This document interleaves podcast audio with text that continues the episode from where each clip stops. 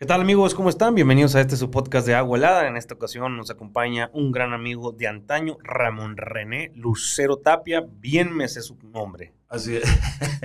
Suaqueño, ¿eh? Suaqueño de corazón. Eh, muchas gracias, Alejandro. Eh, la verdad que es un gusto eh, estar aquí. ¿Cómo se llama el espacio? Disculpa, ¿cómo se llama? Le- No, no me quedó muy claro. Le pusimos el nombre de Agua Helada. Es como Agua Helada. un podcast, así, el podcast es el formato. Y le pusimos Agua Helada porque es como que la frase que más la gente nos identifica, ¿no? A través de redes sociales. Agua Helada. Ándale.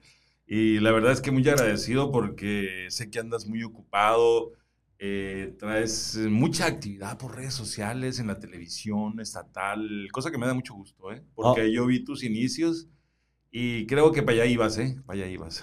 Fíjese que ahorita estamos comentando que cuando yo los conocí a, a usted y a la primera persona yo creo que me dio la oportunidad de ser un profesional, de trabajar profesionalmente fue Chito Fimbres y su equipo, ¿no? Me acuerdo. Alcalde, sí, el 2015. En el 2015, hace siete años, si sacamos la cuenta, hace siete años. Yo inocente, verde, acaba de salir de la carrera. Romántico, pero, pero muy emprendedor, pues, muy No, emprendedor. y me acuerdo, imagínese, René, que toda mi vida me estaba preparando para esa reunión. Entonces llegué y descargué todo. Me acuerdo, me acuerdo muy bien que iba saliendo de clases de la universidad, eran las 9 de la noche. Me crucé a Sambors y ahí estaban todos ustedes y era mi primera reunión oficial con un presidente Ya municipal. eras eh, Premio Nacional de Juventud. No, premio estatal. Fue el estatal. El premio nacional lo gano a través de la propuesta que les hago a ustedes, de jóvenes agentes de cambio. Cierto, cierto. O sea, pero la primera tierra que a mí me dio la oportunidad de ser profesional y, y- y de sacar todas esas ganas que yo traía para servir a Sonora fue eso aquí grande, Y compadre. fíjate, eh, pues muchas gracias por lo que a mí me toca. Eh, yo soy oriundo, yo nací en Suaki. No como los de ahora, pues que están orgullosos. Se vienen de a nacer a. Hermosillo Nacen aquí en Hermosillo. o en Estados Unidos. Sí, yo sé, en el- yo tengo este, yo vivo todavía en el rincón donde, donde mi madre me parió. ahí. Yo también, yo, mi cuarto es en el que yo nací en Baviácora. Yo nací en Baviácora, Sonora y ¿Con y- partero te tocó doctor a ti? Partero. No, partero. A mí también, me tocaron mis dos abuelas y, y las dos parteras. Sí. Fíjate nomás. eh. No, pero es un, es un gusto que, que, que haya sido, me acuerdo, porque ya habíamos platicado eh, el Chito Fimbres y un servidor y todo el equipo colaborador. Yo siempre fui colaborador del Chito. eh, de que una de las cosas más importantes que había que impulsar era el- el- los valores a los jóvenes, las actividades a los jóvenes. Entonces, llegaste, pero que ni, ¿cómo se dice? Que ni anillo al dedo. o sea, como Sí. anillo al dedo. Llegaste en ese momento. Yo creo que Chito Fimbres me da la oportunidad a mí porque a pesar de que estaba muy joven en ese entonces, inexperto, pues uno, uno quería hacer algo y otra cosa era lo que iba a resultar, hermano. Pero no, hombre, en Suaquiranda hicimos cosas que nadie se imaginaba que podían hacer los jóvenes. Me atrevo a decirlo porque ganamos dos premios a través de, de todas nuestras obras. Y me acuerdo que traía esas ganas, ese empuje de, de- de servir a mi estado. Y sobre todo, yo creo que Chito Fimbres, como alcalde, me da la oportunidad por también la visión, pues recordemos que tiene récord Guinness. O sea, un suaqueño tiene un récord Guinness. Eh, Chito Fimbres, el del por la construcción del puente. Así es, así es. Entonces la visión de él, de, de- de toda la grandeza que traía, de todos los oficios que había hecho a nivel nacional, me ve a mí con todo ese ímpetu del proyecto porque era súper nuevo en Sonora. Eh, la atención de los jóvenes. Como Así la- es, yo como- recuerdo perfectamente que lo, lo del Chito era el, el gusto, eh, de alguna manera cerrando ya su carrera profesional, porque la verdad que trabajó, eh, tuvo una carrera como ingeniero civil, pero muy, muy importante. Y la cerró siendo alcalde de, de alguna manera, pues la Sierra todavía sigue asesorando empresas e instituciones, pero su carrera activa la cerró con la alcaldía en Suárez. Entonces, la verdad que yo me acuerdo que hizo muy buen trabajo. No es porque sea mi amigo, ¿no? Porque realmente parientes directos no somos. El Chito Fimbres y yo somos. Nuestros papás sí, eran primos segundos. Nosotros ya somos más amigos que otra cosa. Ujú. Entonces nuestros apellidos no coinciden. Entonces, eh, caíste como anillo al dedo, como decimos en la sierra. Y, y- y- y es impresionante el trabajo que hacías con los chamacos del- del- de, la prepa, con los chamacos. todo, eh, me acuerdo de, de un primo mío, bueno, un sobrino, Luis Abel. Luis Abel, Lucero, Lucero Rentería. Rentería, sí. Jamás se me van a olvidar los nombres de todos. Y, y los, vi, los vi trabajando en apoyo a los adultos mayores, limpiando el pueblo, eh, poniendo los árboles eh, de una manera digna, presentando los árboles de una manera digna. Eh, me acuerdo del letrero que pusieron en el cerro emblemático, en el cerro emblemático de Suaki. Y ese Eh, fue. Es de los cerros, para mí, mm, más característicos eh, de, de, de todo Sonora. Pues a lo mejor cada quien en su, en su En su terruño. Pero para mí es el cerro más, más bonito de todos, ¿no? Ahí verdaderamente me puse a prueba yo como persona porque este fue una tarea titánica, compadre. Una tarea a la torre, ustedes vieron, pues no, desmontar, llevar las piedras, la cal. Yo creo que más de mil litros de La cal. subida. Sí, no, O sea, yo, me, yo me acuerdo, yo no estaba presente, yo andaba trabajando por acá por Hermosillo, pero yo vi el trabajo que hicieron y quedó, todavía queda ahí el... Queda un poco. Queda un poco, pero fue una lástima que se haya cortado, desafortunadamente, no, to- todos eh, los alcaldes eh, eh, piensan Diferente, claro, traen sus. iguales y- y unos apoyan una cosa, otros otra. Pero creo que se frenó mucho el apoyo directo a los jóvenes. Creo que hubiese sido, mm, yo creo que hubiese, ahorita fuera la diferencia en muchos aspectos. en Sí. ¿no? Eh, este, por lo menos con los jóvenes. Claro. Entonces, eh, pero se frenó, se frenó y ojalá y algún día alguien vuelva a tomar la batuta porque ya lo veo muy difícil por tu carrera como andas, este, para arriba y para abajo. Eres un pateperro. pues. Yo ya no puedo, ¿no? Pero pues ahí está el ejemplo, ahí está la manera en la que sí se puede. Marcamos muchas vidas, evidentemente sí cambiamos el rumbo de muchos jóvenes. Me atrevo a decirlo porque aparte que ahí están los premios que avalan, pues ahí está la calidad de jóvenes que tratamos de, de impulsar, ¿no? Recuerdo mucho, le digo, esta tarea titánica porque todo el pueblo estaba a los ojos de nosotros. Y todo el mundo, no, pues que lo van a andar haciendo. Entonces, nuestro programa de jóvenes agentes de cambio era hacer que la juventud creyera en sí mismo para en un futuro, René. Que nadie nos dijera no puedes, que nadie nos dijera "¿A qué- hasta aquí están tus límites. No, era creo en mí. Y, y- no por pintar el cerro, sino más adelante que las adversidades que los demás crean que no puedes, que esto sea un parteaguas, ¿no? Eso tratamos de enseñar con cada acción. Era una política pública en materia de juventud, pero construyendo líderes para el mañana. Así es. Me acuerdo mucho que Ivancito, un, un- un flaquito, subió dos cubetas. Dos cubetas de, de cal. 20 litros cada una pesaban, imagínate, y subiendo Sí, la vereda, ¿no? Así la- las, así subimos toda la cal, era vereda, ¿eh? No hay camino, no hay Hicimos vereda. Sí. Entonces íbamos, eh, de verdad que sí subimos más de mil litros de cal ya hechos, ¿no? Uy, llegué, dijo, era uno flaquito. y En cuanto llegó, se le rompieron las asas de la cubeta. ¡Trax! No, hombre, pues fue la. Imagínate. Hombre, No, yo me imagino la aventura, el, el- el proyecto, la verdad que sí considero que, que sí dejaste huella. Por eso tienes tantos seguidores. ¿eh? Eh, yo, yo, yo sigo, sigo poco, no mucho, pero sí sé dónde andas. Sí, Y sé que incluso tu, tu- tu trabajo ha trascendido a nivel nacional porque, porque se han hecho cosas virales y, cosas muy sonorenses. Eh, este, a mí me tocó, no me acuerdo en qué canal de televisión nacional, ver a un chamaco que andaba brincando charcos con botas ahí vestido de vaquero. Y era el Alejandro Corrales Feliz. ¿Cuántas botas echaba a perder, eh? Fíjese que no sé si a perder.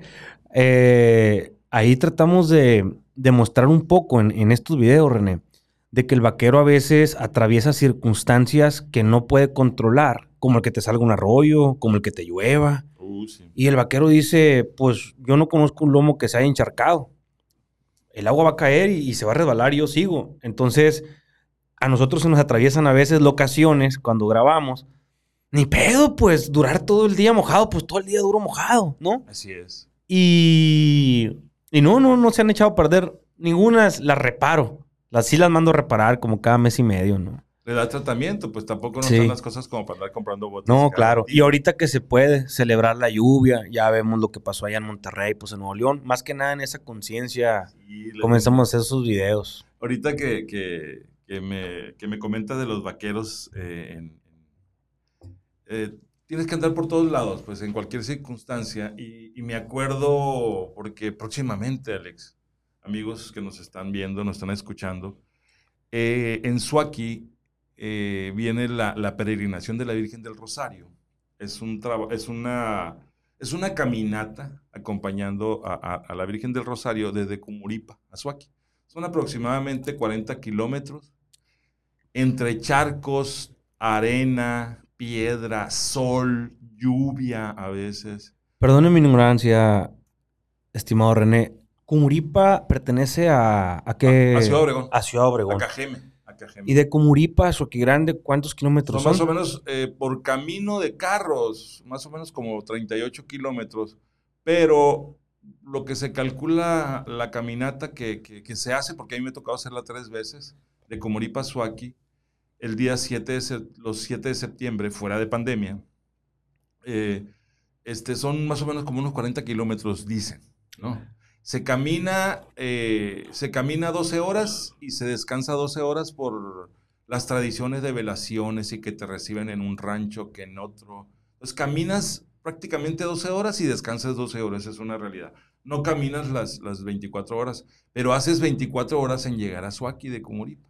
Sí. Salimos a las 6 de la mañana de Cumuripa, con, caminando, llegamos a un rancho, desayunamos, seguimos caminando, vamos a comer a mediodía a otro rancho, eh, eh, a San José, saludos a la, a la raza de San José. Este, ahí se descansa buen rato, agarras la inclemente hora de las de 3 a 6 de la tarde, imagínate en septiembre. Cuando sale mucha víbora cascabel, aparte, ¿no? Fíjate, afortunadamente nunca ha habido... No. La gente... eh, eh, Sabe andar, pues. No, y aparte es, es parte de, de- de- de la, la adrenalina. De la fe. no, De la fe. Nunca nadie le ha pasado nada grave, salvo desmayos, salvo eh, cosas de alguna manera que se pueden resolver. Pero realmente nunca le ha picado la víbora a nadie, nunca se ha ahogado nadie, porque a veces se camina en arroyos crecidos, ¿no? en ríos crecidos. Entonces, eh, eh, en la noche ya llegas a, a- un punto que ahorita por lo regular es en Los Sopotes, una milpa rancho que se llama Los Sopotes. Ahí la gente llega a las 6 de la tarde, descansa, te bañas en el arroyo en la noche, cena, siempre. Hay muchísima gente que anda apoyando a los que van caminando. Salimos a las 3 de la mañana con la Virgen y llegamos a las 6 de la mañana el día 8 a Suaki.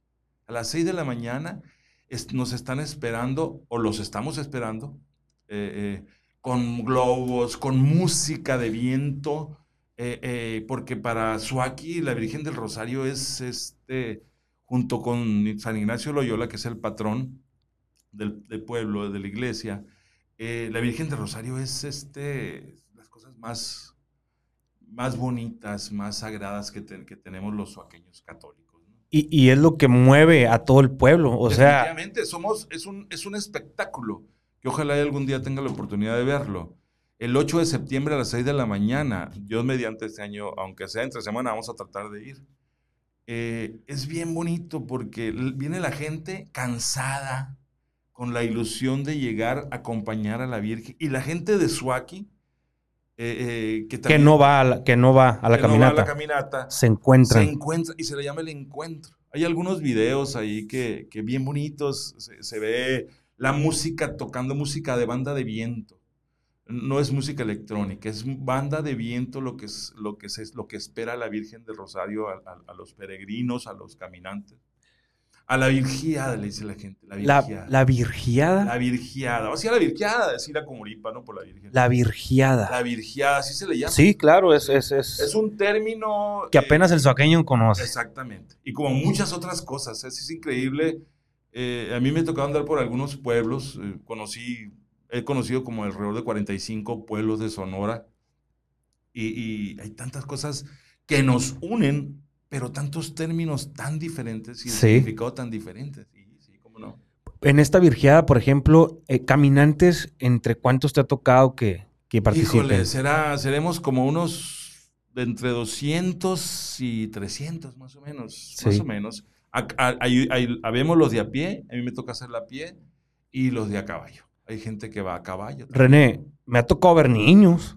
Niños, sí, sí. O sea, niños de 9, 10 años que se la avientan. Y- y- Exactamente. Y, y le he visto el agua hasta el cuello. O Sí, sea, sí. pasando por los arroyos porque la Virgencita la llevan. ¿Cuatro son los que la llevan? No, eh, eh, normalmente cuando ya se- nos la vamos turnando. Ok. Y tenemos que pedir eh, tiempo, ¿eh? Porque no es tan fácil eh, cargarla. Porque aparte de, eh, recordemos, bueno, para muchos nos, eh, que nos están escuchando, que son de Suaki, que conocen esta, esta tradición, eh, este, eh, lo hacemos por una manda, por una gracia que nos concedió la, la- la Virgen a- ante, ante Cristo, an- ante su Hijo.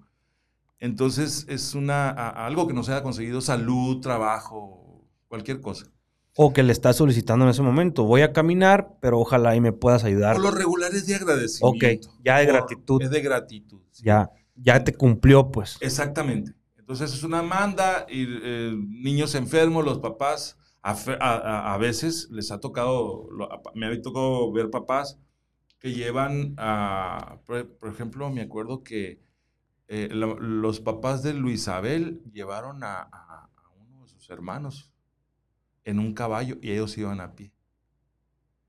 Entonces, eh, la gracia la concedieron, mi primo Omar, se la concedió la salud de ese niño, niña, que no me acuerdo exactamente. Y, me acuerdo que iban, a- iban a caballo el niño y ellos iban caminando. Entonces, este, por lo regular los niños pequeños no caminan porque es muy, muy pesado. Pero sí, ya niños de 10 a 14 años sí me ha tocado. Y me ha tocado también encontrarlos ahí. Por lo regular, cuando uno va, eh, va muy preparado, ¿no? Con sus pomaditas, porque de que te rozas, te rozas, ¿no? Y aquí es, o sea, usted saca esto a relucir ahorita en la plática porque me ve a mí con botas en agua. Sí, y la gente andas- aquí atraviesa con caballo, montura, el agua. O sea, Así es a lo que nos referimos con lo del vaquero, pues, ¿no? Así es. Yo a estas alturas, pues yo tengo, hay gente mayor que yo que la arma muy bien y que se va y todo eso. A mí me ha tocado, la última vez, me tocó entre 4 y 5 de la tarde. Es realmente muy pesado. Sofoco. Porque ya, eh, ya no hay auxilio en el transcurso de esas tres horas, porque ya no hay, los carros no llegan con las aguas. Donde quiera te apoyan con, con líquido para hidratarte. Pero en la mesa del palo blanco, que así le llamamos, ya no hay forma de que un Carro llegue. carro llegue. Entonces, ya el agua que agarramos, la limonada que nos prepararon en San José, ya llega, está caliente. Entonces ya no te la tomas tan fácilmente. Entonces es muy fuerte. En ese momento, a mí me ha pegado muy duro la, la- la- la insolación. A lo mejor un poquito deshidratado, pero la insolación para mí es lo más pesado. Yo, yo llego bajando de la- la- las tres veces que me ha tocado y bajé, me he sentido muy mal físicamente. Dicen que ahí es la verdadera peregrinación, ese momento de sufrimiento que no sabes si te vas a morir o no, pero es muy pesado. Bajas al arroyo del Palo Blanco y hay una, y, afortunadamente en esa parte hay muchísima agua. Entonces llegas y, el agua te llega por arriba de, casi a la, a la cadera y yo me meto totalmente, me echo un clavo al agua y me recupero por arte de magia. O sea, no es deshidratación, es insolación lo que me pasa a mí. Y luego me dice la señora, te vas a enchuecar, y que sabe que no, no, pues es que vas en la temperatura, pues. Vas en la temperatura ambiente, caliente, el agua puede estar fresca, pero no extremadamente helada. pues. Entonces, hay, hay cosas muy interesantes en, en- en esa caminata, ¿eh?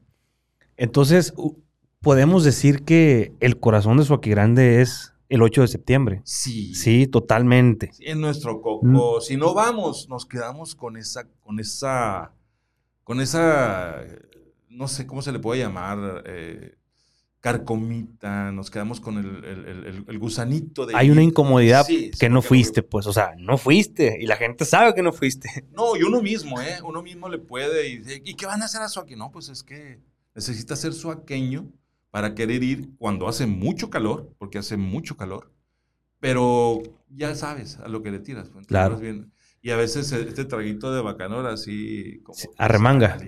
Entonces, la gente que da lo que es la comida también de una manera está participando en lo que es la ofrenda, ¿verdad? Este día. De hecho, hay cola de personas que parte de la familia se junta o varias familias se asocian para matar una vaca. Sí. Entonces ahí, e, en la velación, en la noche antes de llegar el 7 en la noche, ahí en los sopotes, por lo regular en los sopotes. ¿De quién vienen siendo los sopotes? Los sopotes de Humberto Castillo, según yo, alguna vez fue de Cunino. Cunino. Eh, Valle. Cunino Valle. Cunino Valle. Eh, saludos al Beto Valle, allá por su aquí, a toda la familia.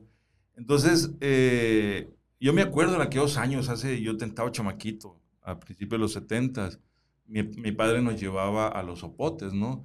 Pero creo que ya cambió de dueño con los años y creo que es de Humberto. De Humberto. Y entonces, en la noche llegas y te reciben con café, pan, el, el, pan, la semita, el pan de vieja, eh, de, de, de, Suaki, que es el mejor pan, dígalo quien lo diga. Este, y luego, eso es para, así te reciben. Y luego hay bizcochuelos, es decir, la galletita tradicional de Suaki, que en ninguna otra parte lo hacen tan bueno también. Luego te reciben que hay menudo, hay gente que hace cabeza ahí, hacen este relleno. El relleno negro es. ¿Cuál, ¿cuál es ese? El, relleno es, un, es una comida típica de Suaki.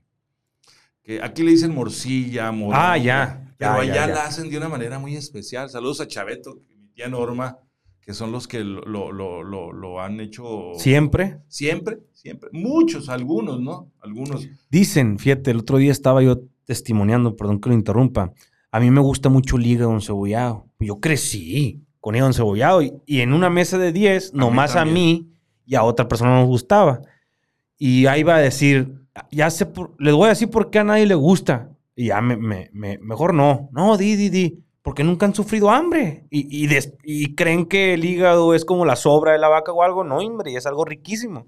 Es riquísimo, riquísimo. Y la morcilla es un poco más fuerte. La morcilla sí, Hay que saberla hacer, ¿no? Por ejemplo, a mí en lo personal, con el respeto que me merecen todos los que hacen relleno en suaki, eh, en mi tía Norma, ah, que precisamente hoy, este, se puede decir la fecha que estamos grabando el programa. Claro, claro. Entonces, hoy está cumpliendo años mi tía Norma, Normalicia Miranda. Oye, lo grabamos hoy y se saca mañana este. Ándale. no, no hay problema. Entonces, ah, bueno. Entonces, el día de ayer, el cumpleaños de, Norma, mi tía, ella, y te lo, te lo reconoce cualquiera, eh, es, un, es una comida típica de desayuno. Se hace un día antes, en la noche, este, y, se, y se vende en la mañanita. A las 5 o 6 de la mañana ya la gente va por sus sartencitos, por sus litros de, relleno, y ya te lo llevas a comer. A diferencia de muchos suaqueños, a mí me gusta mucho el relleno a mediodía. Mira, se me hace, se me hace agua la boca. Eh, entonces, eh, el relleno que hace mi tía Norma es, híjole. Es el mejor relleno de Soqui Grande. Es el mejor relleno de Soqui Grande para mí, ¿no? Platícanos cómo es el relleno. El relleno Vistosamente, ¿de qué color? Dicen, eh, ahí te aparto, apártame las gorduritas. Es mío. apártame las gorduritas para el relleno, dicen cuando matan a una vaca.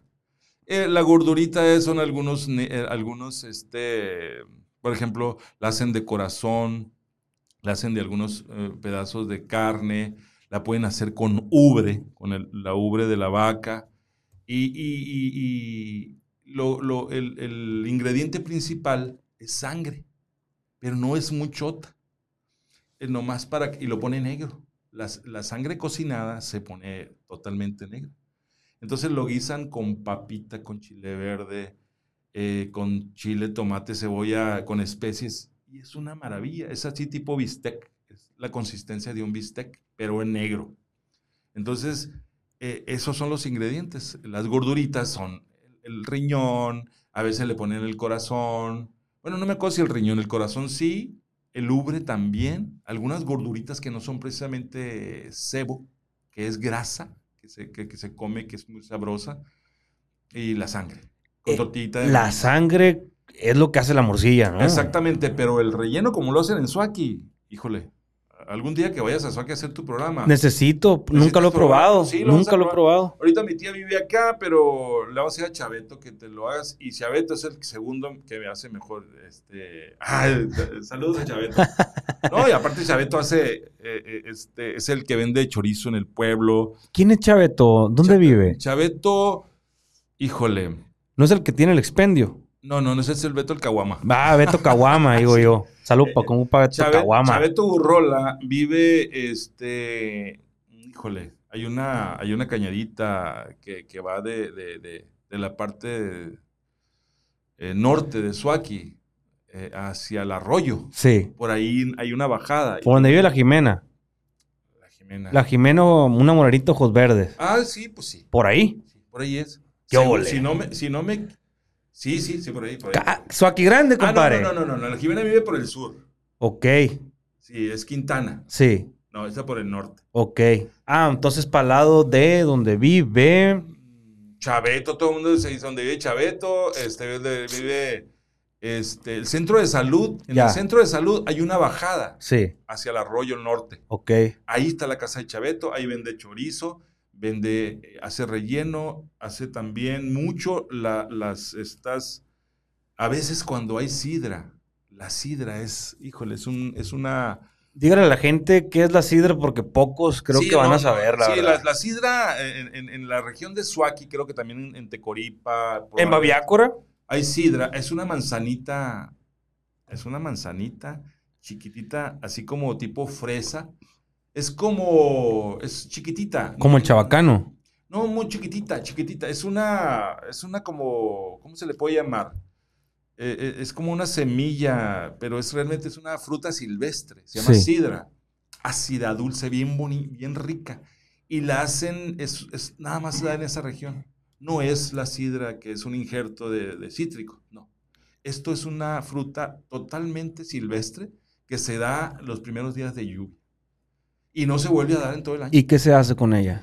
Hay gente, nosotros íbamos a, a buscar y nos las comíamos. Como el así. garambullo, pues. Sí, así, haz de cuenta, haz de cuenta.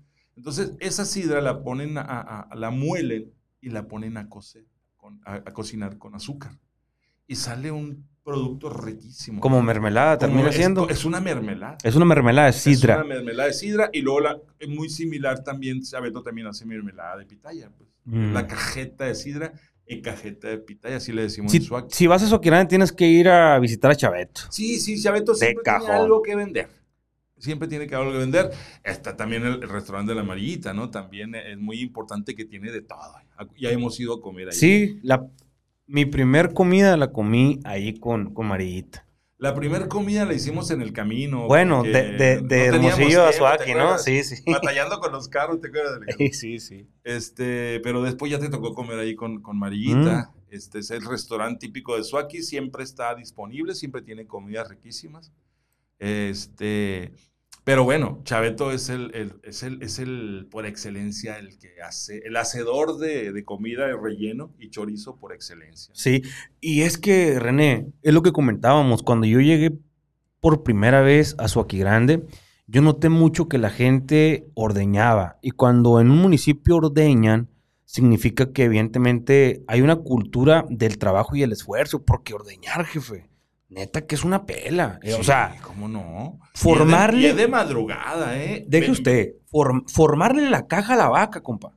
Es disciplina constante de que cada que para tienes que ordeñarla, tienes que ir a agarrarla. Esa vaca no te puede andar en los potreros grandotes, tienes que tenerla controlada. Bueno, es una serie de, de situaciones. Ahora, ordeñar.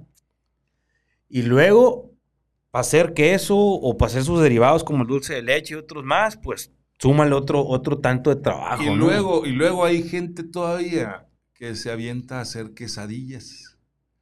La quesadilla, mucha gente la conoce porque es muy famosa, por ejemplo, en Imuris, que es el quesito individual del gadititito. Sí. Entonces, eso es una pela, ¿eh? Porque se hace, eh, es un trabajal. la pela, así le decimos en su aquí, ¿no? Es una pela porque eh, te- con las manos calientes tienes que hacer las bolitas y luego hay gente que las, que A las mano. a mano, a mano. Y, y este, y, y- y- y- y- y si no tienes cuidado, pues te, te- te llenas de riumas. Sí. Es un trabajo muy especializado. En Suaki ahorita el que hace, ahorita te voy a decir quién es la persona que para mí en lo personal Es la mejor. es la mejor para hacer queso, el queso regional, El, el- el queso fresco. el queso fresco. ¿Quién es? La mita, Mita. la mita, ¿Quién es la la Mita? mita. Vive, híjole, cerquita del estadio. Pero, por ejemplo, de hecho no me acuerdo cómo se llama la mita. La- es como... Todos conocen a la mita. Sí, todos conocen a la mita y todos conocen el queso de la mita. Pero hay gente que hace muy buen queso. Todos. Es que sí, Hay la mucha- mayoría, pero sí hay gente, alguien pero que... la mita, el queso de la mita es, es regional y es seguro que hace hebra. En los últimos dos años, la economía de los sonorenses se vio afectado mucho. ¿eh? Tuvieron que vender sus vacas porque no llovía, acuérdate. Un la seca, ¿no? Sí, O sea, terrible. dos años terribles que afortunadamente ahorita en este momento nos estamos recuperando, ¿no? Con el- la nucleación, con el bombardeo de las nubes. Pero también se está pasando, ¿no? Porque vas en contra de la naturaleza. Ayer pero no hay otra. No, ayer cayeron cuatro pulgadas en mi pueblo. Pero no hay de Histórico. otra. En Suaki, una, una maravilla los arroyos. Ahora sí los mantos acuíferos se están recuperando. Gracias a Dios. El año pasado hubo, hubo bombardeo, nucleación, pero no se recuperaron No. los. No llovió como el año pasado. Este, saludos a la gente de, de, de Moctezuma que me tocó, me ha tocado trabajar en el último año ahí. Qué chulada, que, que- aparte que llueve mucho, ahora llovió muchísimo, ¿no? Entonces, eh, eh, ahorita sí se están recuperando. Entonces la gente dejó de hacer queso. Aquí hubo una crisis de queso aquí en, en Hermosillo. Dejó de hacer queso porque no, no, no No era costeable. Y mucha gente vendió el ganado. O sea, se A lo- otro se le murió. Exactamente. Tengo un amigo que se le murieron 70 vacas. Así es. Yo conozco un amigo, Alex, que, que no voy a decir de qué región es, pero cerquita de Guaymas, que le dejó encargadas las vacas. Se vino a la ciudad a trabajar él y le dejó las las vacas encargadas a un primo. Sí. Y, y decía a mi amigo, fíjate, me decía, y las únicas vacas que se mueren son las mías. Decía. Saludos al Freddy. Oye, yo me sé otra. A ver, Llegó un compa y le di del bacanora que te acabo de dar a ti. Salucita, se puso salucita. igual de feliz. No, no es cierto. Este hombre, nosotros nos levantamos temprano y desde las 5 de la mañana sadonando y cultivando y viendo por dónde, ¿no? Para el rancho en Chiltepín. Y si no hace esto, hace lo otro, siempre ocupado. Este amigo llegó como a las siete y media en su caballo llorando, cabrón. ¿Qué, qué, qué tiene, compa? Le digo, no, pues no, no, no te puedo decir todavía. No, pues mire, le regalo un litro de bacanora, ese viejo. Del, del mejor de su aquí grande, evidentemente. uy, uy, uy, eso sí, ¿eh? Ahí, Sí, ahí está el mejor bacanora, yo lo digo. Yo, yo, definitivamente. yo donde he probado todos. Yo no soy un gran consumidor de bacanora, pero sí tomo mi- mis caballitos, mis copitas. Poquita, pero siempre. Ahorita vamos a hablar de eso, de la profesionalización Uy, del bacanora en su aquí grande. Entonces, compa, estaba este hombre, le di el bacanora y eran como las 7 de la mañana y luego volví con él, eran como las 10 de la mañana y ya llevaba media botellita. Bueno, para tomar pisto el hombre. Y Como bueno, muchos compa. que conozco. Bueno, compa, le digo, platíqueme, ¿por qué, qué, qué está pasando? Pues, o sea, ¿qué, ¿por qué esta llorona? Se me murió la mitad del ganado, compa, en la seca es. ¿De veras? Se me murió la mitad del ganado y que no sé qué, a la madre, ¿no? Y como para me fui otra vez, fui a trabajar y como para la una de la tarde volví, ahí estaba donde mismo, él y su caballo. Oye, compa, si no es mucha indiscreción, ¿cuánto, ¿cuánto ganado se le murió, viejo? Pira ayudarle, a ver qué hacemos, moverlo o algo, arrastrarlo. Hacer actividades. Una, se- tenía dos. La mitad del ganado se le murió al hombre. Y es cierto. Así es. Ahorita, y para otra de las cosas que, te- que, que- que se me fue el rollo ahorita comentarte, y es muy importante decirlo, ¿eh? Eh, el, el- el- el único que está haciendo ahorita quesadillas en Suaki, que es el quesito individual delgadito, Sí. para echarle ya la tortillita individual. El cala. Con- El cala. Así le llamamos el cala. El cala, El cala. Eh, ¿conoces- ¿de quién es acuerdas? papá? Me suena mucho. El cala me suena mucho. Es hijo de la Carlotita.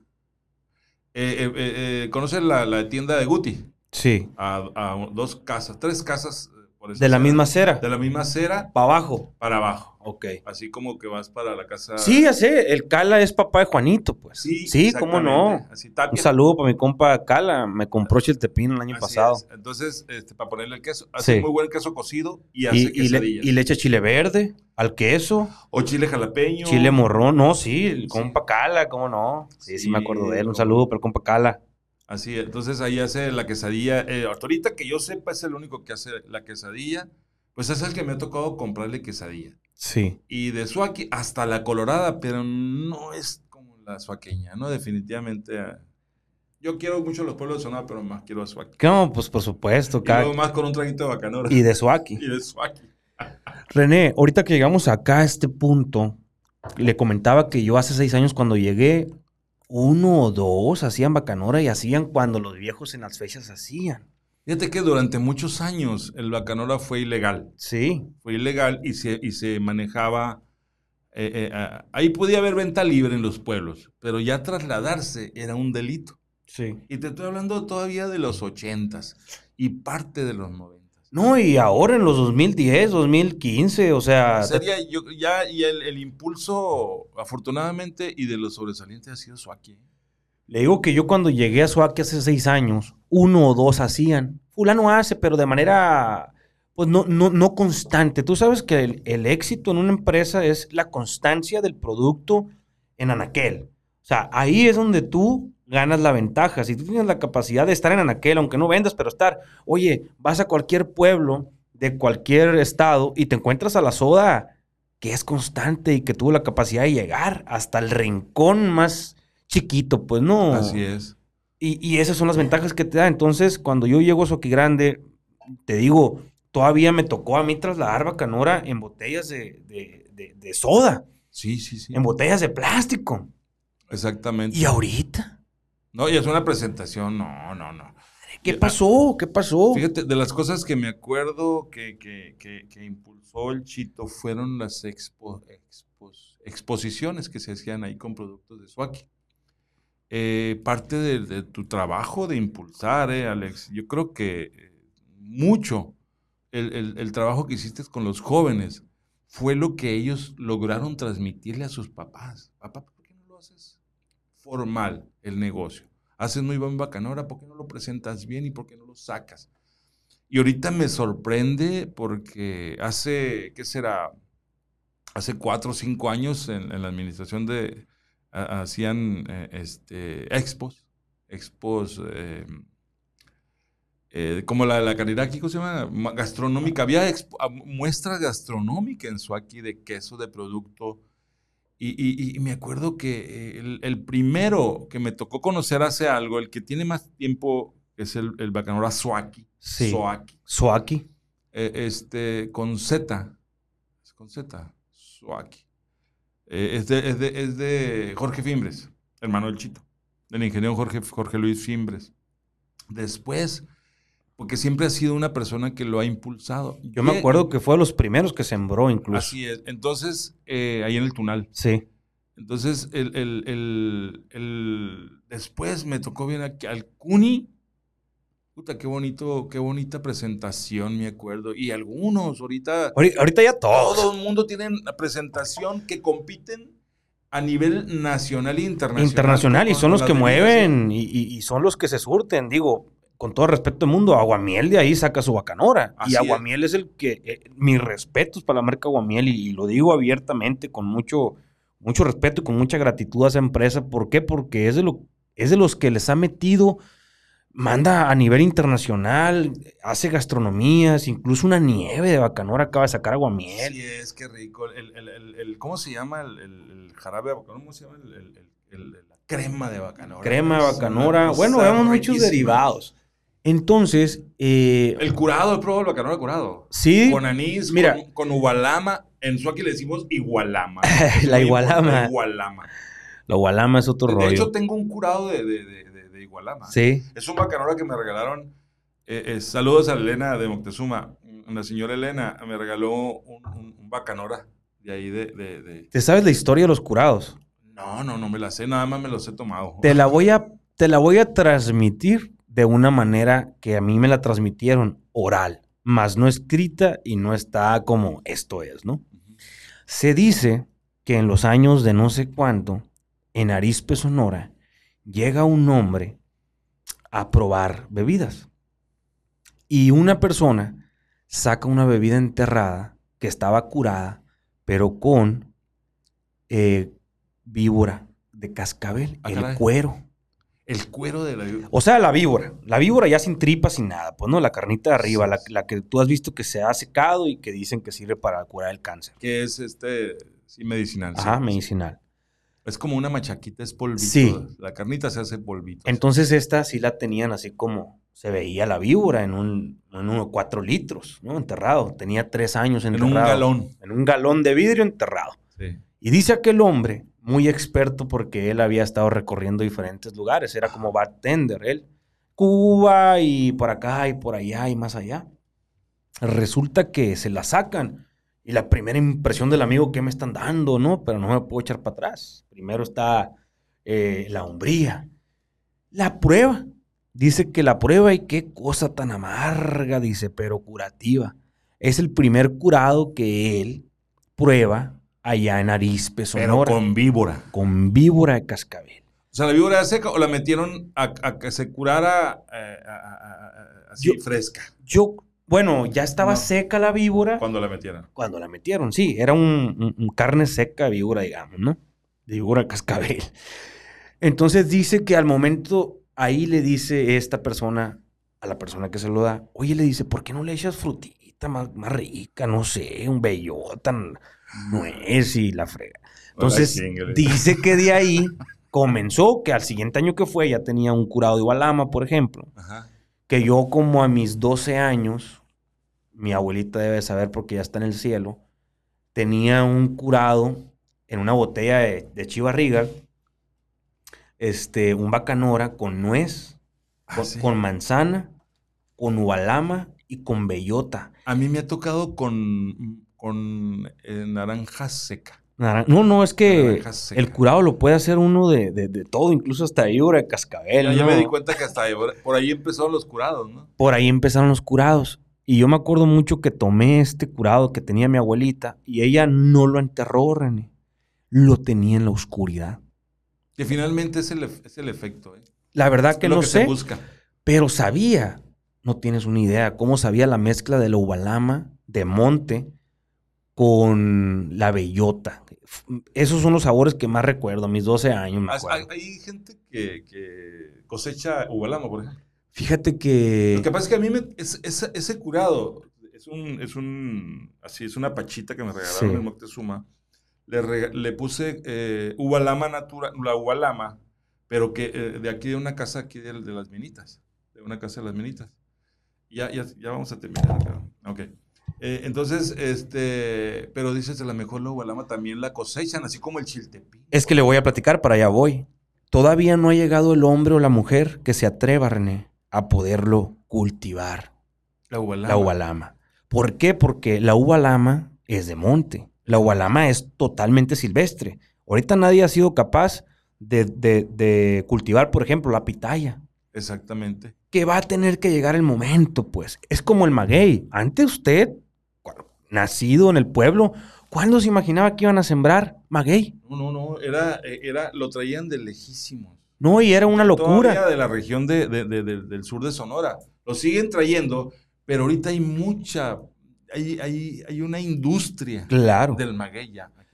Ahorita usted recorre 20 metros río abajo, rumbo a los peñascos en Grande y encuentras ya sembrado. Sí, efectivamente. ¿Cuándo eso antes? Jamás. No, no, no, nunca. Entonces, ahorita que me pregunta lo del Ubalama, yo creo que hay muchos cultivos, perdón, hay muchos eh, productos en la sierra que están esperados a ser cautivos por el hombre o la mujer para que pueda prevalecer en Sonora, como el chiltepín, como lo hicimos nosotros, la gente del río Sonora. O, sea, ustedes ya lo siembran en las tierras, en las milpas. Nosotros ya, ya, ya, ya, ya. ¿Cuánto tiempo tienen sembrándolo en el río Sonora, Alex? Ha de tener unos 12 años, ¿eh? 12 años. 12 años. O sea, nuevo totalmente. Pues. Bueno, fallas, ir aprendiendo. La persona que empezó, empezó hace 12 años, prueba ¿sí? Y error, prueba y error. Ponga usted que ya cuando la gente se atreve, hace 5 años.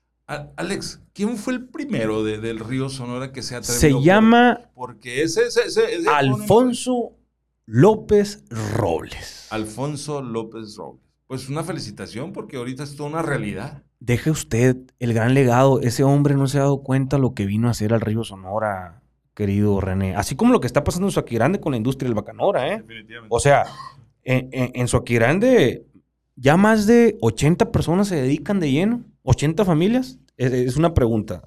¿Más o menos? Por lo menos unas 50, sí. Pero es un número muy grande para el pueblo de Grande. Pero se vende muchísimo, ¿eh? Y, tiene la fama bien ganada de que es el mejor bacanora, ¿eh? Oye, eres de Suaki. Oye, es, es el mejor bacanora. Eh, me ha tocado, conocí una persona de bacanora y me dijo, fíjate, me dijo, no es por nada, me dijo, pero en Suaki venden muy buen trago. esta persona, como es oriunda del pueblo de Bacanora, nunca me dijo, pero no tan bueno como el de aquí, ¿no? Dijo, es que en Suaki hacen muy buen trago. Sí. Pero en otras partes, por ejemplo en Zaguaripa, en Moctezuma, no, es que el mejor bacanora es el de Suaki. Sí. Lo, lo, lo, que pasa es que es industria, pues, y aparte siguen muy apegado. Y le quiero platicar esto y le quiero primero preguntar. Cuando yo llego a Suaki, como le digo, yo veo un pueblo muy unido. Veo un pueblo este, muy unido, extremadamente en armonía. No sé si la mayoría es porque son familia. Castillo, son, son muy retóricos los apellidos entre todas las familias, entre todos los jóvenes. Hay mucho gurrola, mucho rentería. Eh, de hecho, el rentería llega de fuera, porque ya en saludos a Nachilo, es el que llevó el apellido ahí. Ok. Este, pero hay los Castillo, los Vázquez, eh, es los Gurrola, eh, son de los nombres más viejos, de antaño. De los apellidos mucho más, más, más fuertes de eso aquí. Porque los Luceros pues, somos una familia ahorita. Pues. Sí. Entonces, pero, pero em, ya. Yo le digo, yo me percato de esto porque yo vengo de un pueblo que tiene siete comunidades. El municipio Baviácora. Tiene siete comunidades. Y San José, el Molinote, la Capilla, las Tortugas, Suaki, Mazocahui, La Aurora. es cierto, Suaquito es de, es de, Baviácora. Y, y cada uno tiene su, su amor a su comunidad. La Aurora, y soy auroreño y de aquí no me mueven. Y yo soy mazocagüeño y de aquí no me mueven. Y yo soy el molinoteño y molinoteño, ¿me entiendes? Y contra todos, los del, el molinote contra todos y así. Lo único que te puedo decir es que el mazocagüey se come bien rico. Machaca de venado, la machaquita de venado. Abuelada. Saludos, ahí hay un, hay un restaurancito que me gustó mucho en este año que anduve transitando por, por la sierra. Eh, se llama El Altar ah, en medio de la sierra. Sí, sí, sí, antes de llegar a Mazocahui. Y el vato dice, échenme un grito, ando con la vaca abajo, dice, luego, y luego ya vengo y les hago la comida. Sí, sí, sí. Y es el único que siempre tiene machaca de venado. A 20 minutos, o como a 10, 20 minutos antes de, llegar a Mazocahui. Sí, se come muy rico. Ahí está muy padre porque llegas y pones tu, tu mensaje y lo pones abajo del mantel. ¿No has visto todos los mensajes que hay? Sí, cómo no. Es como un... Así es. Ajá. Y se come muy rico ahí en el altar, eh, la verdad. Y le, comentaba este tema de, de, de, la armonía del pueblo. Cuando Grande yo creo que tiene un gran privilegio, que nada más es Grande. No hay comunidades muy lejos. Hay ranchos, pero son, son suaqueños que viven en los ranchos. Entonces yo creo que de ahí yo me percaté la unidad. El éxito en el Bacanora, creo yo, de Grande ha sido la armonía en la profesión del Bacanora ¿Por qué, René? Porque yo he observado que, por ejemplo, cuando yo le quiero comprar a fulano y no tiene, me dice, ah, pero mangano, sutano y perengano, y te pasa los números, tienen. O sea, se ayudan unos con otros. Exactamente. No se frenan. Y, ellos entienden que cuando le va bien al vecino, le va a ir bien por ende al fulanito, porque en otros negocios, no tengo, pero no te voy a decir quién tiene para que no le compres, ¿me explico? Sí, definitivamente, eso aquí nada más se divide en política. Sí. Pero en cuestiones de negocios, en cuestiones de familia, en cuestiones de tradiciones, somos muy unidos. Por ejemplo, eh, eh, la solidaridad cuando venimos de Suaquia con Moripa es venimos checando a ver quién anda a quién se siente mal para atenderlo. Por lo regular siempre nos acompaña a, un doctor. Sí. ¿Por qué? Porque hay que venir checando claro. la deshidratación. Entonces, entonces en, el, en, el, en, en el rollo del bacanora, es que algo debe de tener, ¿no? Porque sí es cierto. A mí me ha tocado no, no, ahorita no tengo, pero fíjate que tiene ya el Dago, que tiene el Chino, que tiene el Guti, que tiene el Cuni. Gillo.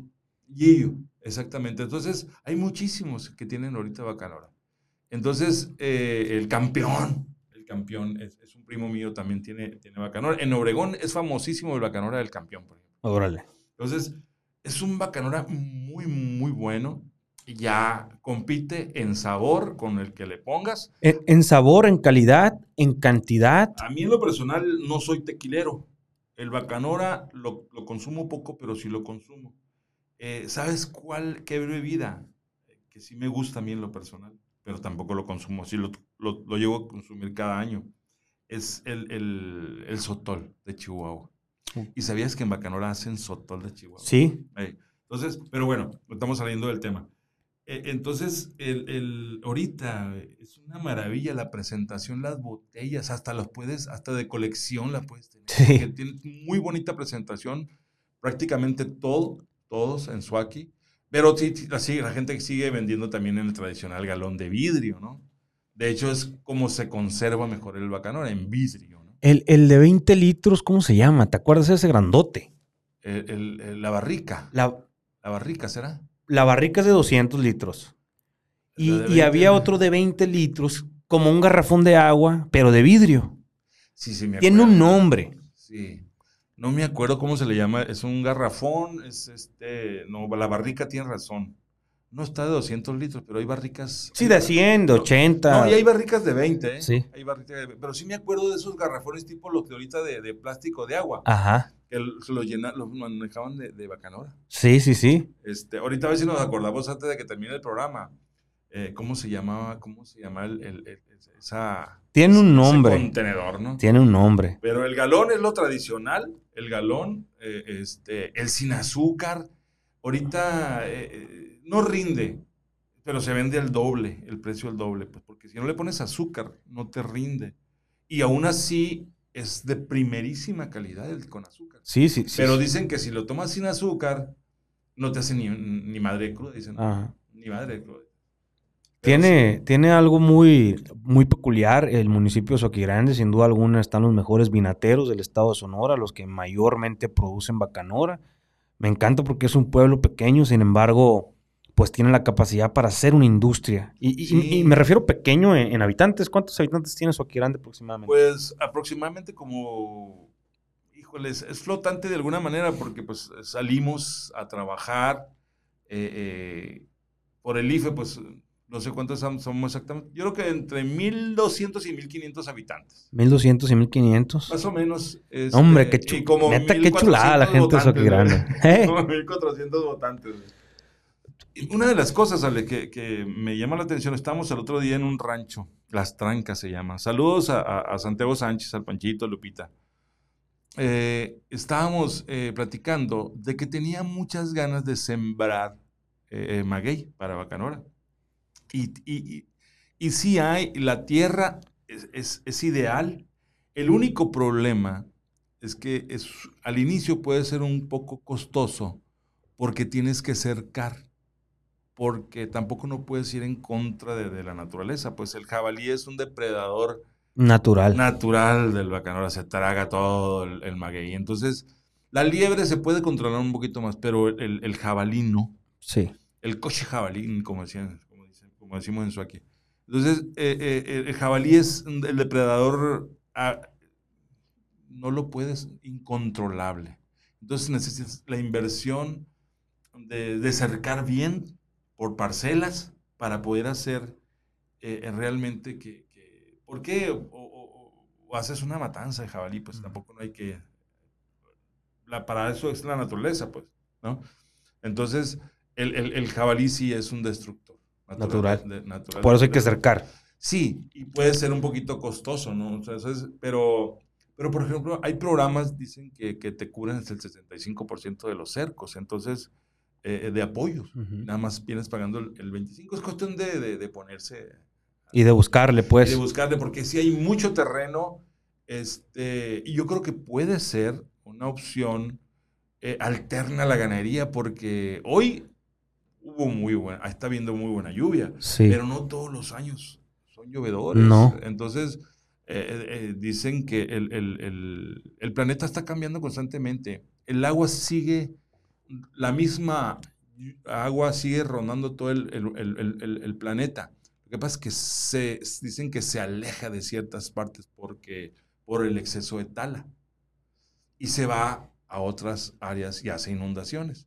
Entonces el agua se mal distribuye por la, por, por- por la, la- la- contaminación. Entonces hay que ir, yo digo que en Sonora debemos de buscar quienes viven en, en las comunidades rurales, buscarle eh, alternativas a la ganadería porque pues que es que la vaca si no hay agua no... Así como pasó pues en Soquirande. Sí, y en muchos pueblos, ¿eh? Ahorita ya si vendes 500 litros al mes eh, de bacanora, pues ya puedes vivir y seguir trabajando, es ¿no? Una chulada. pues. Es, es algo alternativo que llegó y sin duda alguna Suaki Grande es igual al mejor bacanora del planeta Tierra. Grande significa corazón de pitaya. Corazón de pitaya. Más o menos todos los, eh, en, en la pimería baja, porque es pimería baja, es un término pima. Sí. Eh, este, corazón de pitaya es donde viene, toda, en todos los eh, significados viene a, a llegar a eso. Corazón de, pitaya. ¿De qué personajes te acuerdas cuando te digo el Suaki Grande de ayer?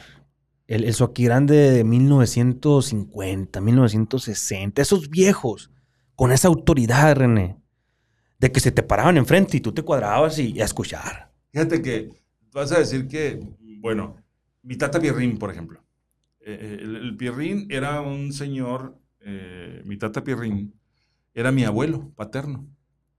Este, era, el de, de ahí venían los luceros, era güero ojos azules. Este, a mí me adoptaron, ¿eh? A mí me adoptaron.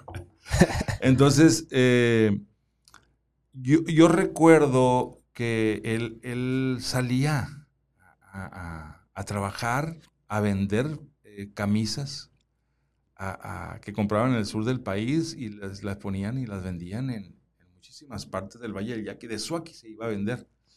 ¿Qué otros personajes? Él, para mí es de lo más entrañable de los años 50. O algunos dichos locales, pues. Por ejemplo, en Imuris acabamos de ir para allá y uno de los dichos es, así se mea. Quieren decir mucho con eso. Solamente el imureño o el imurense local lo va a interpretar. Pero quieren decir, así se hace. Así se hace. Oiga, ¿cómo hago? Así se mea. Y punte, dicen cómo, ¿no? Por ejemplo, híjole, ¿qué puede ser? En Suaki hay tantos y, y- y cada rato se nos sale lo suaqueño, por más años que tengamos ya viviendo en la ciudad. Yo no dejo ir a Suaki, pero no dejo de convivir con, con la gente que está ahí, eh, que siempre ha estado ahí constante. Y es una maravilla porque eh, los términos, eh, es muy chero, el suaqueño que nunca vive, que siempre ha quedado, se ha quedado en el pueblo, es muy chero. Sí, sí, Muy, sí. muy, muy chero. A, o sea, a nosotros se nos sale todavía. Y, y sobre todo por eso, que son muy puros, porque estás alejado de Tecoripa, estás alejado de San Javier, sin embargo, forma parte de una misma región, pero ahí estás en, en la sierra, pues, o sea, Sí, mira, en la transmisión lo vamos a compartir y ahí van a empezar a salir muchos, muchos dichos. En este momento a lo mejor no se vienen. No, se viene a la, a la- a la- a la mente, pero por ejemplo, el, el, el ápiate. ¿Sabes lo que es ápiate? Sí, cómo no. Ah, pues allá es ápiate. Bájate. Bájate. Sí, sí, sí. Eh, es apupuchi, como en muchas partes, apupuchi. Eh, el, el este. mm, hijo de su madre. Hay tantas. hay te, tan- te digo, por ejemplo, eh, hay historias que todavía la nueva generación las sigue haciendo, sin embargo, no sabe por qué. Y como decía el fulano, o sea, para decirte algo y enseñarte algo en un pueblo es, como decía el fulano, y pum, eh, así se mea. Pues no te lo vuelvo a repetir. Este, Híjole, es que- fíjate, y me yo, sé, faltó. yo sé que tienes que estar a lo mejor en la conversación para que se te salgan esas, eh, en una conversación. Sí, y te puedo asegurar que el, el, el suaqueño que, que, que, vea mañana el, el programa, eh, este, que lo vea cuando Ahí van a votar. salga, ahí, van, ahí van a empezar a votar y me van a y me van a me van a, a, a- a criticar porque oye, ¿cómo no se lo cómo no se, Sí. ocurre? no se me ocurre ahorita en este momento, Yo- ¿no? pero sí hay muchísimos eh, el- las las eh, por ejemplo tradi- tradiciones de Suaki, pues ¿Como cuáles? por ejemplo, la, la- la- el, el- el- El dulce de huevo. el dulce de huevo, las, galleti- las galletas con las galletas que tienen chocolatadas o embetunadas que le llaman. Eh, el keki, el tradicional keki de A ver, Suaki. ¿cuál es ese? Es un pastel eh, que, se, que se hace con de todo a todo, no creas que de, paquetito. Cier- Ciernes la harina, entonces lo haces con huevo con azúcar, eh, con, con jugo de piña, y el relleno es de mermelada de fresa, y el, y el betún es turrón de huevo. Es el, es el tradicional keki de Suaki, De Suaki. y que muy pocos lo hacen. Me dijiste que me, nos ibas a comentar cómo se helaban las caguamas antes. Ah, es que me acuerdo creo que puede ser un dato interesante. Cuando- a, a mí cuando, de hecho, a mí me empezó a gustar la cerveza después de los 20 años. No me gustaba, de si acaso probaba poquito bacanora, hacíamos los highbolitos, eso aquí le hacíamos Coca-Cola con, con, con bacanora. y nos poníamos unas buenas. No. Pero a mí no me gusta el, el sabor de la cerveza. Yo veía, eh, eh, cuando yo tenía 18, 19 años, que, que fallaba mucho la luz en esa etapa porque eh, como en el 82, 83 se empiezan a llegar, se empieza la luz en Suaki, 82 más o menos, entre 81 y 83 llega la luz eléctrica. Suaki antes era con planta y para los bailes y la luz este, y algunas eh, este, luces de, de- de- de- las calles. Pero en las casas era lámpara y era refrigerador de, de gas, ¿no? Así como la estufa, eran refrigeradores, refrigeradores de gas. Entonces yo recuerdo que cuando al principio fallaba muchísimo la luz. De hecho, hay un detallito que nunca se ha logrado resolver con, las con la- los cables que vienen desde el del novillo Ajá. que, que- que distribuyen la luz en toda la región. Entonces, cualquier lluviecita, los primeros días de lluvia, se va la luz dos o tres días. Todavía no se, no se consigue resolver ese problema. Y al principio, cuando recién estaba la luz, se iba muchísimo más. Y varios días. Entonces, eh, eh, eh, la- la- las caguamas, los señores, yo los veía, todavía no me gustaba la cerveza. Yo los veía y, y las caguamas le ponían en tinas con este fertilizante y agua. Fertilizante. Fertilizante y agua y, y este... ¿Qué fertilizante El sería? fertilizante que usaba para la siembra. No En manches. sacos, así. Ese, el tradicional fertilizante, todo el mundo sabe de qué fertilizante hablo. Todos los agricultores. Sí. Y la refrescaba, no la helaba. Ajá. La, hacía pasadera, pues. Una caguama, una cerveza caliente para mí es un madrazo, pues. O sea, es, es un gancho al o sea, es muy desagradable. Pero una cerveza fresca ya te la pasas. Una cerveza helada te la pasas muy rica. Oye. Entonces, pero, pero era, la, la, la, refrescaban con... De, ahí- de ahí viene eh, eh, Beto Caguama. El Oh. Beto, lo- el Beto Caguama porque desde una tienda, desde una tienda que tenía, estaba en la Conasupo, ya vendía Caguama. Ah, ok. Por eso es el Beto Caguama. El Beto Caguama y ahorita es el, el- el propietario de un expendio. Ok, es el sí. que atiende un expendio. Y, y el, el famosísimo Beto Caguama, de hecho, era colaborador de... de- Sí, sí, de- sí. Chito. Nos ayudaba mucho él. Y, y déjame decirte, ¿eh? el Beto Caguama es uno de los personajes más colaboradores en Suaki, ¿eh? muy solidarios, eh, muy, es una persona muy agradable, muy, muy carismático. ¿no? Sí. El Beto Caguama. ¿Qué, qué me puedes eh, comentar ya para terminar un poco de su aquí grande ya así? Hablar de su aquí grande, pues ya es todo lo que ahorita hablamos en el micrófono. Yo creo que Ah, ya sé qué te puedo decir de- antes de terminar, Alex. La palabra mecha. mecha. La palabra mecha es normalmente se, se dirige uno a una vaca bronca. La mecha. Una vaca milpera que, es, que donde quiera se mete y se va y nunca, nunca puede salvar. En Suaki, eh, eh, este, es una mecha, dicen, cuando alguien es, es, es cabrón, alguien, una persona que es media relajienta, que es media llevadona. No, es una mecha bien hecha, dicen, ¿no? Ah, Eso es otro término. Y Este, por ejemplo, mecho de la madre, dicen, también, por ejemplo. Mecho de la madre, ¿sabes lo que es mecho de la madre? no. Es como dijera, por Dios santo. Es Órale. como si jurara. Me echo de la madre que así es. Oh. Me echo la madre que va a llover mañana. Exactamente. Eh, ¿Qué otro dicho, verás? Este, ahí nos van a, ahí, Ahí nos van a poner. ahí nos van a poner y me van a tundir, ¿eh?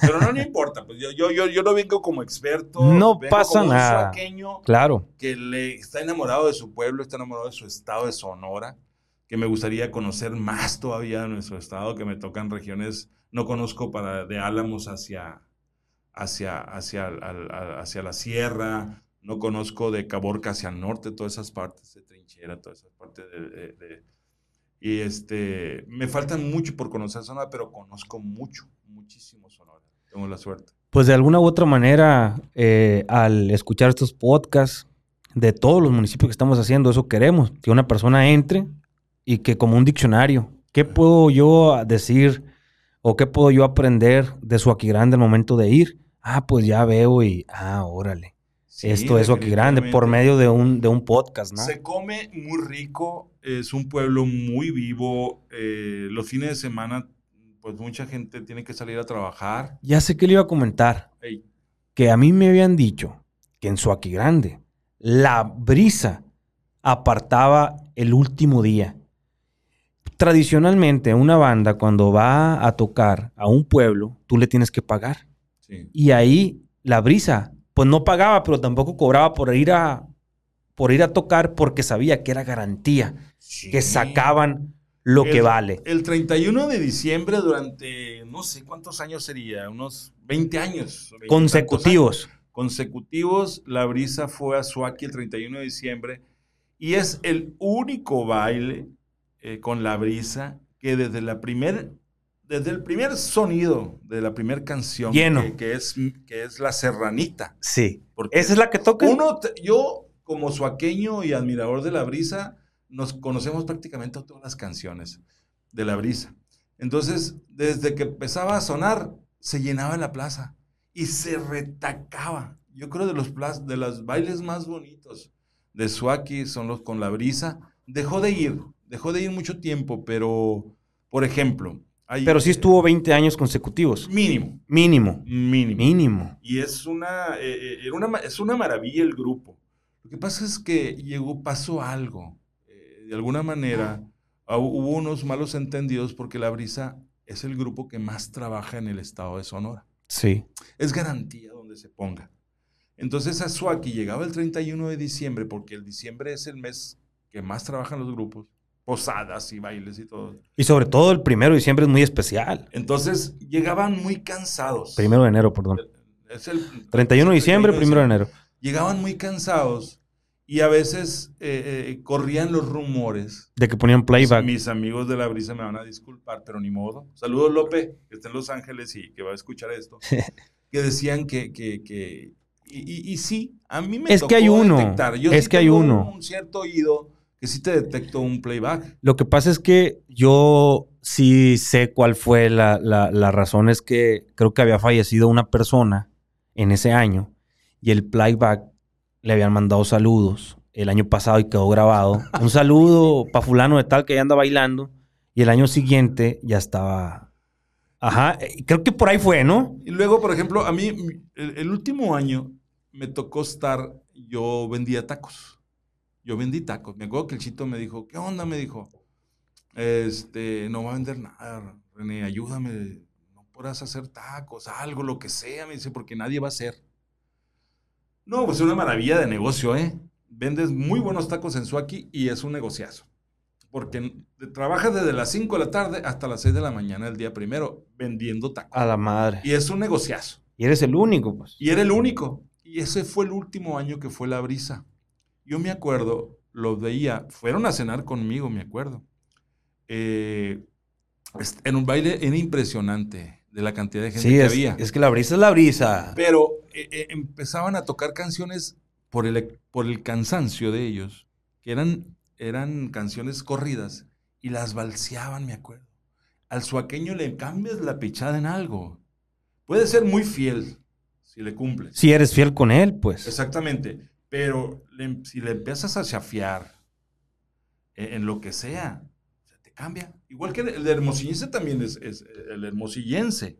Al igual que el suaqueño, somos no muy fieles. Necesitamos el, el- el- el que, que supere nuestras expectativas. A, mí- a mí me parece algo muy, muy sorprendente eh, esa, esa, esa fidelidad que había ¿no? en la brisa y era, era un honor para el sacueño, para el sobaqueño que la brisa fuera, pero para la brisa también era muy conveniente ir porque sabía que, Era un negociazo. y, y sobre todo la fecha, era algo muy especial, pues que pudiéndote ir a cualquier parte de los 72 municipios más, te ibas a Grande el 31 de diciembre. Y era, era garantía de que se llenaba y de que se llevaban un lanón. ¿eh? Sí, cómo no. Porque cobrabas lo que cobraba la brisa y llenaba la plaza.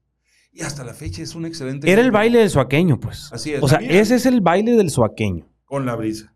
Y, igual que muchos soqueños, este, eh, por ejemplo, yo en mi, en, mi, colección de música que traigo en, en- el carro, traigo unas 20, 25 canciones de la brisa. Eso es una, una realidad y muchos, muchos de nosotros. Y nos encantaría, hace cinco años que la brisa no va algo así, cinco o seis años. Eh, entonces, a mí me encantaría que, que volviera ahí la brisa, pero en 31 de diciembre. Claro. Son bonitas porque las fiestas de fin de año llegan todo, tu familia, tus hermanos, tus primos, la familia que, que está en el otro lado, que se va a trabajar a otros lugares. Llega y nos juntamos. En, en el hogar. Suaki es muy vivo los fines de semana. La gente llega a Suaki a convivir con la familia, a dejar la lanita. Me, me estoy riendo porque el otro día me pusieron un comentario, Ramón. eh, perdón que te interrumpa, me pusieron, ¿por qué no se ve gente ahí? Era a las 3 de la tarde, iba caminando yo por un pueblo, por una toma. Porque la gente anda en la labor, pues anda en el trabajo. O sea, de lunes a viernes la, la raza anda en el monte, la raza anda ordeñando, la gente anda trabajando. Ya sábado y domingo, pues evidentemente te das el lujito de salir por una nieve o algo, ¿no? Así es. Yo me acuerdo una vez un, un presidente de un partido político me dijo, oye, me dijo, este, ¿y qué onda? Me dijo, ¿por qué no fue gente? Era un jueves a las 10 de la mañana. No, hombre, olvídate. y conseguimos que nos acompañaran como 15, 20 personas. No, le digo, si nos fue muy No, muy bien, nos les fue muy bien, le digo, nos fue muy bien. Un saludo a Jacobo Mendoza. este, y es cierto, pues se decepciona, pero piensa uno que le, no, o sea, a la gente hay que, hay que eh, buscarla cuando... Sí. O irla, bus- o irla a encontrar en sus Oye, áreas de trabajo. sí. Exactamente, pues. Ahí van a exactamente. Así es. Y luego era en pleno julio y me No. tengo mucho calor. Mucho calor. aquí es muy, cal- muy caluroso, muy húmedo, pero quienes lo queremos. Ah, es parte gusta, de- sí. Y en invierno a veces es muy crudo, ¿eh? es, es muy extremoso el clima, este, pero sí queremos que vuelva la brisa. Este, y, es- y fíjate, después de dos años, Alex, ya vamos a tener encuentro, el encuentro de la Virgen del Rosario, ahora el, el- el 8 de septiembre del 2022, Dios mediante. Pues Te, le- te debo los dichos, te debo los dichos. ahí nos los va a poner la gente. Algún día eh, voy a invitar a. Saludos a Federico Gurrola, que no, no, no pudo acompañarnos esta vez. Él era el invitado. Sí. Él era el invitado, este, que es el cronista oficial de Suaki Grande. Entonces, eh, él sí te va a traer muchos dichos y, y- y hay mucho que platicar. Fíjate, Alex, la tradición es de, de- del niño Dios, del niño Dios en- en- del 24 de diciembre. Es, es, un, es una. Es Ah, una Hay una bien es- Es, bonita. una figura que, que se encontró en una cueva en la época de los, de los, de, de los aguerridos yaquis. Sí. Es que la historia de los yaquis es impresionante. Yo- no nos va a alcanzar el tiempo. Pero, pero eh, recordemos que el- el- los yaquis eh, fueron un grupo rebelde por, por defender su, su terreno que le fue arrebatado. No nos vamos a entrar en discordia ni en controversia. Pero a los, para los pueblos fue muy, fueron muy aguerridos por- Sí. porque estaban defendiendo su lugar. Entonces, pero el- el- los pueblos aledaños alrededor de Suaki, todos ellos les, les tenían pavor, pues. ¿Por qué? Porque eran sanguinarios. Defendían su tierra con sangre. Claro. Entonces, hay muchas historias alrededor de los yaquis. Eh, eh, hay, una, hay leyendas impresionantes.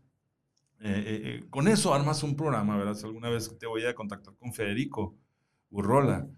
Es, las, hay, una, hay una leyenda católica de, de cómo defiende San Ignacio de Loyola a- a- Al pueblo. Al pueblo en, en- en una, y San Ignacio de Loyola, pues, este, en primer lugar, no era, no era ni mexicano ni sonorense, ¿no?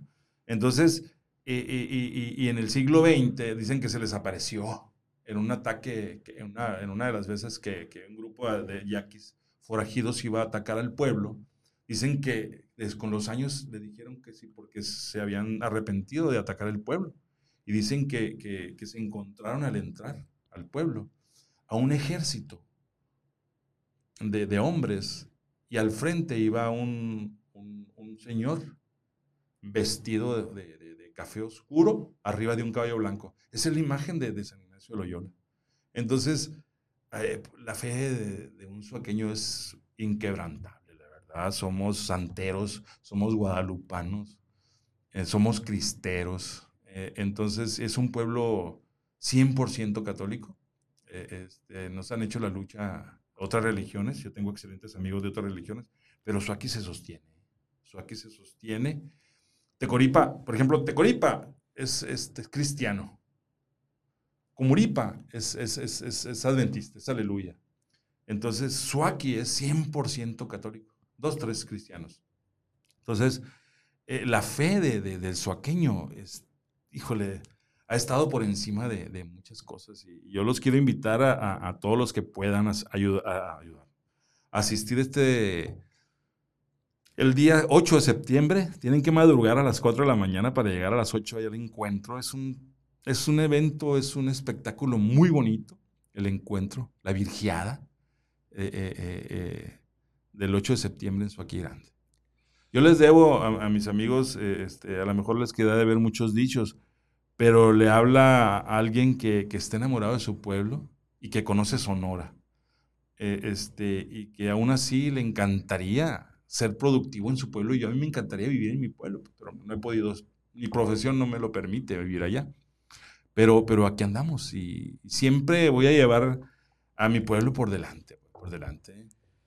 Pues desde este, su estudio, mi raza, desde este, su podcast, les decimos a todos que muchas gracias, René. Muchísimas gracias por acompañarnos. muchísimas gracias. No me tocó ver a la cámara, yo te estaba viendo a ti. este, ¿Cómo salieron las imágenes? Porque no estaba porque no estaba viendo la cámara, estaba platicando acá con el Alex. Muchas gracias, eh, es un honor, Alex. En primer lugar, eh, verte crecer. Mm, llegó un chamaquito de 24 años, ¿ok? 23, creo. por ahí, 23, 24 años, con muchas ganas. Eh, yo también agradecí al Chito Fimbres que te dado la oportunidad porque nos convenciste a todos de, tu proyecto. este, y ojalá, yo veo amigos, hermanos que, que sí, que te siguen en redes sociales. Entonces eres, eres un ejemplo y, ojalá y que sigas los éxitos y que vendas muchos chiltepines también. Te vemos Eso. Cómo, compartes la, gastronomía sonorense, que, que, que, impulses el bacanora, me da mucho gusto que impulses la producción del chiltepín. Y ojalá y que a alguien se le ocurra este, sembrar en una milpa la uva Ojalá. Que era el fruto silvestre favorito de mi madre. El de muchos, ¿eh? El agua de Igualama, a mí me encanta. agua de Igualama. Yo tengo un curado de Igualama ahí, algún día lo vamos a compartir.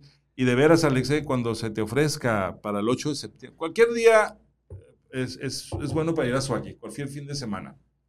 Pero las fiestas tradicionales del 8 de septiembre, como decimos en toda la Sierra Sonorense, no tienen madre. No tienen madre. No, no, no, no, no. Yo los invito a que conozcan mi pueblo porque es es un pueblo muy vivo. Es un pueblo muy vivo. Por supuesto que físicamente, yo, a mí me gusta mucho Álamos, Arispe, son pueblos preciosos físicamente. Pero, no hay como la matria, el pues. alma, el alma, este, es un pueblo muy fiestero.